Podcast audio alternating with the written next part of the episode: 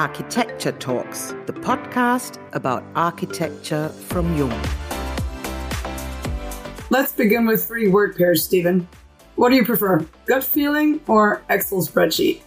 I think if you're talking about feelings, about intuition, intuition's a little bit underestimated in the field of architecture because the whole of your life you pick up certain influences and they all, you know, formulate into ideas in your head and you have then a certain sort of attitude, a certain positioning when it comes to either solving problems or certain points of view. I think intuition is actually probably one of the most important things in what we do as architects. And I think that's a little bit underestimated because everybody talks about, you know, process, which is completely fine. But intuition is something which isn't really talked about in terms of this, you know, learning process, in terms about, you know, developing ideas and projects. So I think gut feeling is actually for us and what we do in the office, for me personally, is very, very important. Luxury or IKEA? I think when you talk about luxury, it's actually a word which has never really appealed to me because it means something which is not really that necessary. You can see it in a lot of luxury brands. There's actually, you don't really have to have these products. You don't really have to get involved in that kind of world. I think if you're trying to use the word luxury, I'd rather use the word premium because I think, you know, premium is something which has a certain quality, but it's not so much that it's actually alienating a lot of other people. I think this idea about luxury, inequality, premium is actually things which have been going around in my head for quite a while now. I think, you know, premium is really achievable. And if you're talking about furniture manufacturers which are doing flat packs where you can build your own furniture, actually done, designed by very good designers. And IKEA makes incredible products and you can really combine them in all sorts of interiors. And I'm a really big fan of it. And I think also this idea of this Northern European democratic kind of standpoint, which really appeals to me as well, which I think is actually becoming more and more prevalent in design and architecture, is this idea that we're all together in the terms of social structures, something which has been lost in the last period of time, that it's really a you society, everybody fighting for themselves, and this idea of a collective good has actually been lost. But then again, you've got companies who are still fighting, like IKEA, to actually make a very democratic product that almost everybody can afford. I used to have IKEA things. I think they're probably in the cellar because you don't throw them away. Actually, I actually started taking them apart in the hope that I could put them back together again one day, but we will see if that's possible. Fish buns or scones?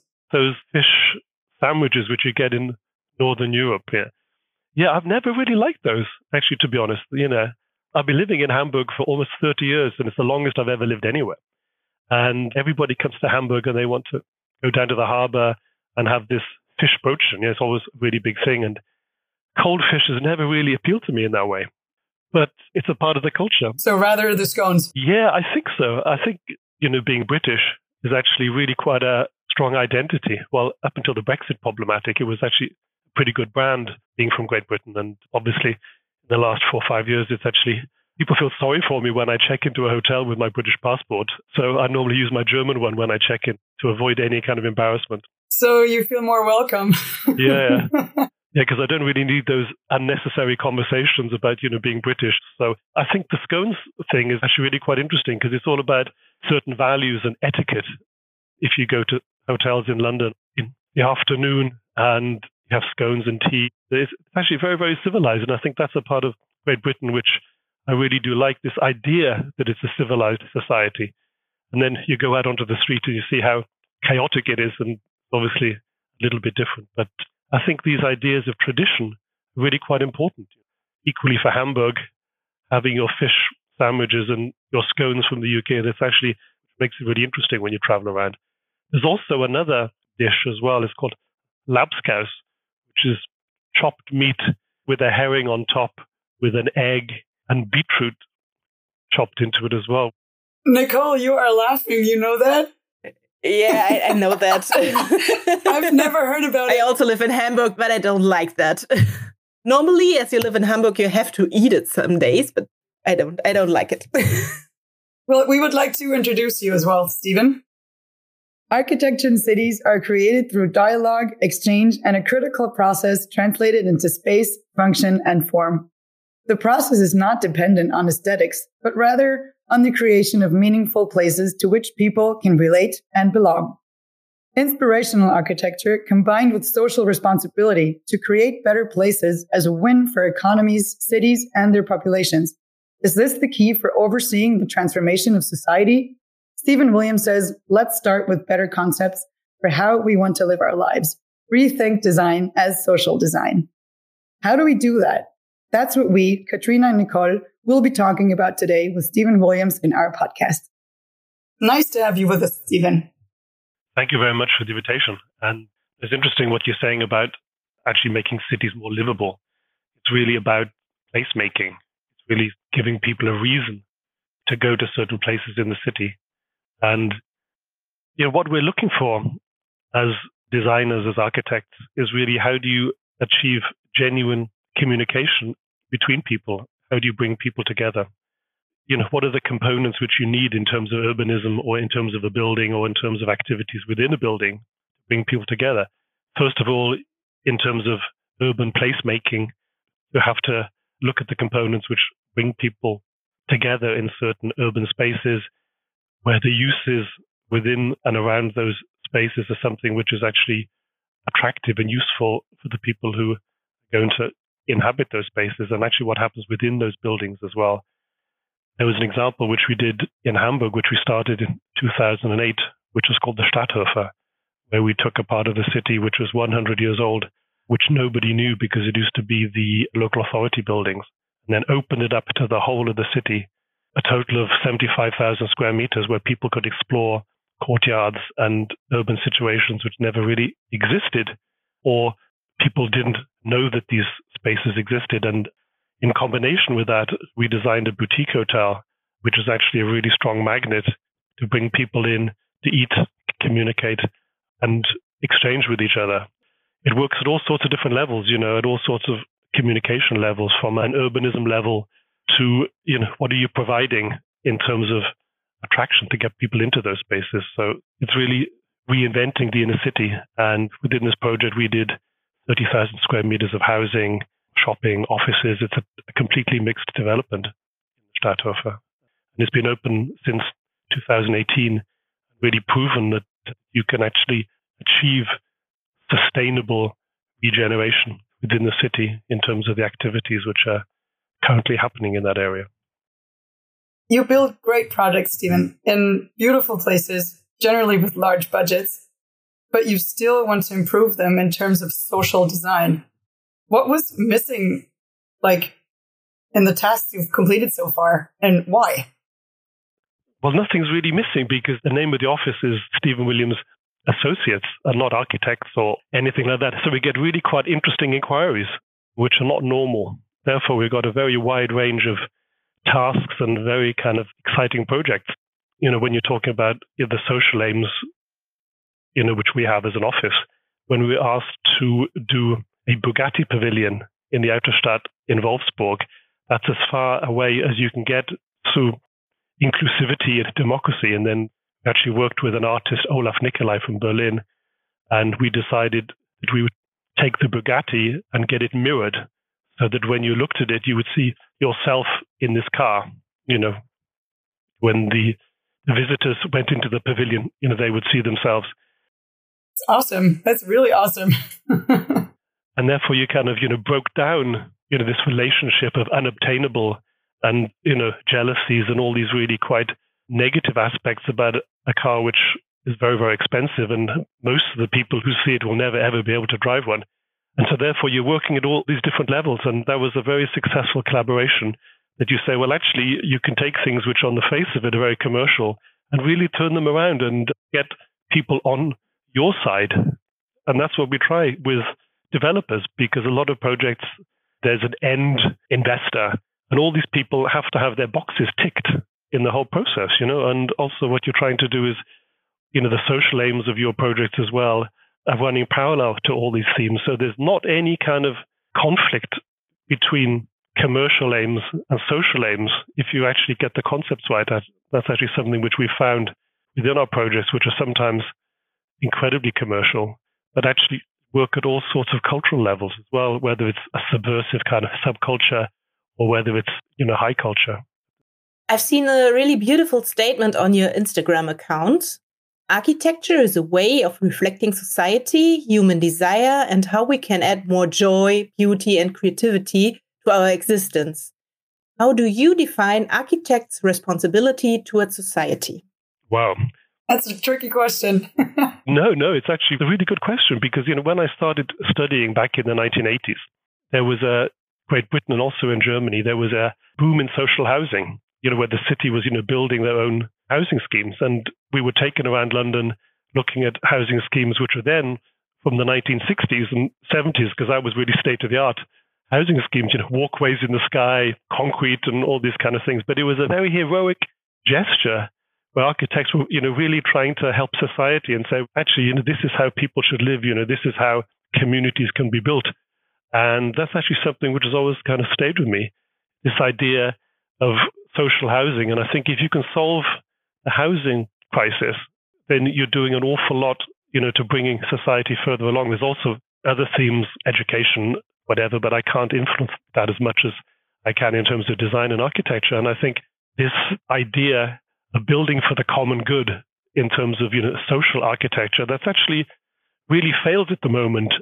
If you look at a city like Hamburg, 50% of the land is still owned by the city of Hamburg. You know, they own it. It's paid for by the taxpayers. I think, you know, to start selling off these parcels of land, which has been happening for an awful long time, giving them to private developers, saying 30% affordable housing. I'm not really quite sure if that's the way forward. I think that the city really should build on their sites affordable housing. And it's not about micro apartments because, as we know, they're even more expensive per square meter to rent out as normal size apartments. So that's actually a bit of a trick, which I don't like very much. But I think these social aims, I think, you know, the common good has really been lost in terms of the end investors, you know, looking for their margins, property developers. Globalized world at the moment, you're seeing the developers are getting larger, you know, the pension funds are getting larger. And there's not a lot of space in between in terms of an architect with a small office doing small jobs and these huge offices who are doing large jobs. There's, there's really nothing in between. And I see that it's really heading in a way that these innovative medium sized projects will cease to exist in a certain period of time because smaller offices don't achieve all the regulatory standards to even apply for these projects. And that's what I'm seeing at the moment. You know, the global players are really buying up everything and making it very, very difficult for true innovation in any form of you know the built environment because you're you know really working for the pension funds or some real estate fund based some other part of the world just looking at the numbers. And so therefore you know it's really difficult to reconcile these financial aspects with the social aspects in terms of placemaking the things we've talked about. It's actually a really fine juggle to achieve those. But it is possible. I mean when we do certain projects we can normally achieve our aims in terms of social impact to society, whether it's workspace design or something similar. We found an interview where you said, as an architect, you have opportunities that a politician doesn't. what are those opportunities? Well, yeah, because, you know, a politician, unless it's a dictatorship, isn't normally only in for four years or eight years. And it's very, very difficult to change things within a short period of time. And if you build a building, it's normally there for a lot longer than that. Therefore, you have an enormous influence on the culture and the way people behave with the buildings which you design.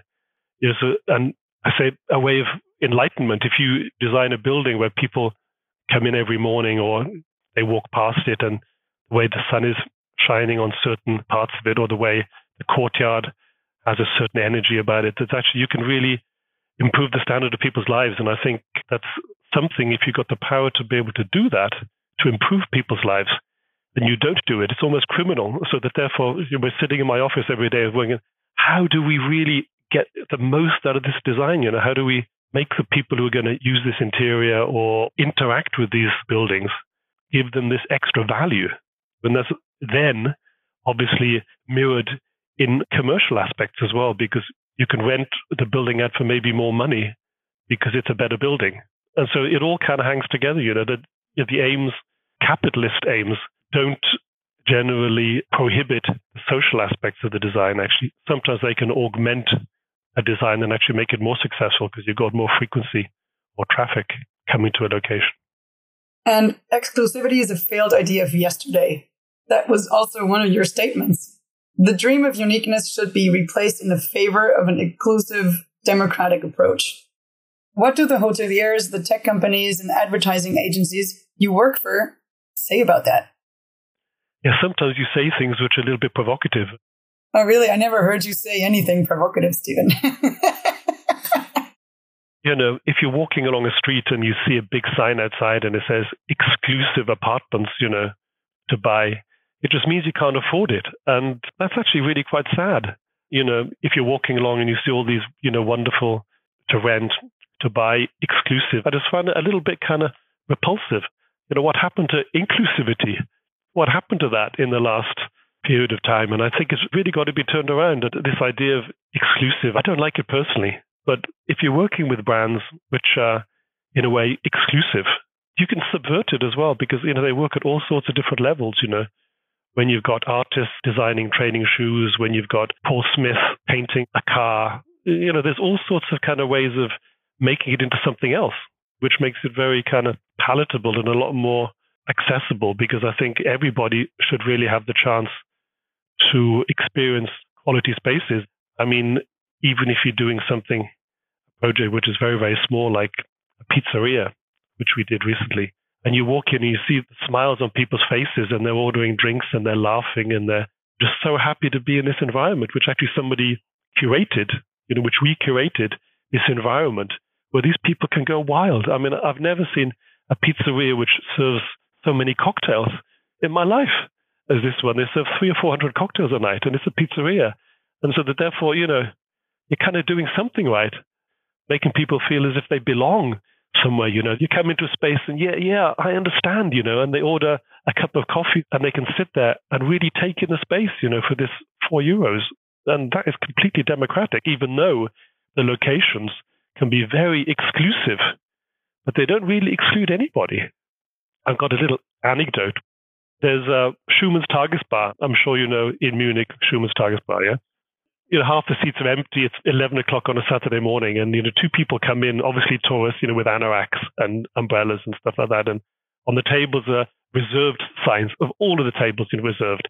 And then, you know, a man in his you know mid 50s, who's you know the maitre d, comes over and says, uh, "Sorry," and shoulder going, you know, we're completely booked out. And then two young girls walk in, and they can choose whatever table they want. And I just thought, well, actually, that's a bit unfair, you know.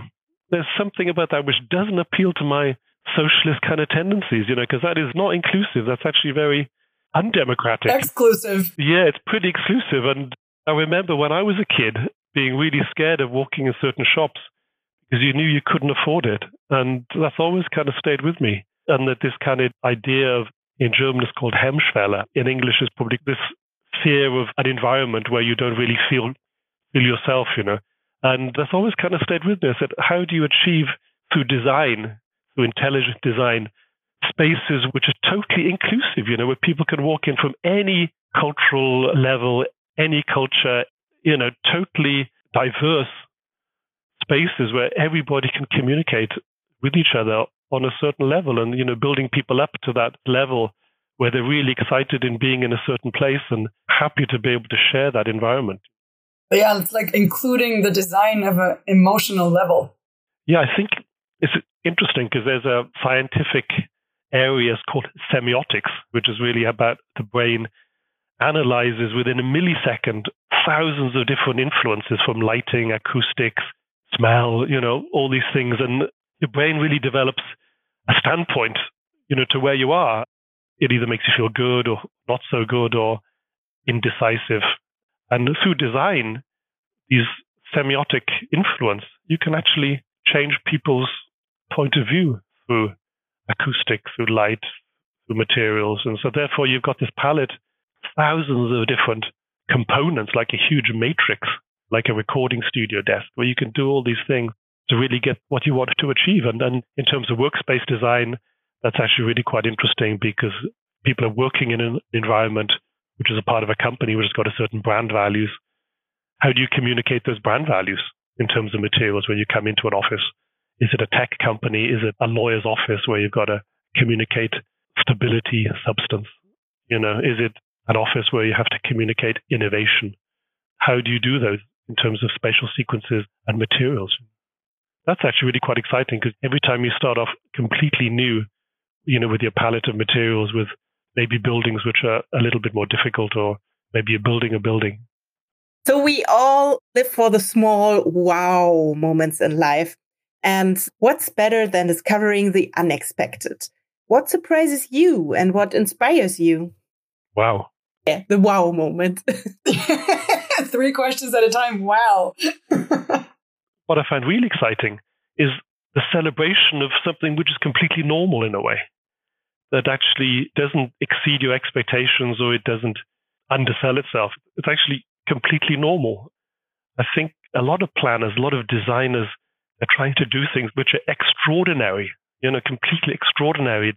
You know, you, you know, you come into a space and there's things hanging from the ceiling, you know, the floor comes up as some kind of pink blob, which you know, represents something. And therefore, a lot of people are trying too hard.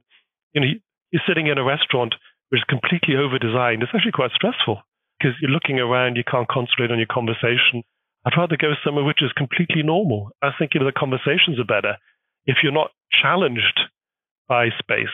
I think this, you know, challenging people through space is obviously interesting. You've got to do it in a really clever way, and that you don't, you know, dominate a conversation in a restaurant. If you're going out, you know, two people in a restaurant, which is completely over designed, spend half your time talking about the restaurant design, which is not really that exciting. You should be talking about other stuff. We would like to jump into your past, Stephen.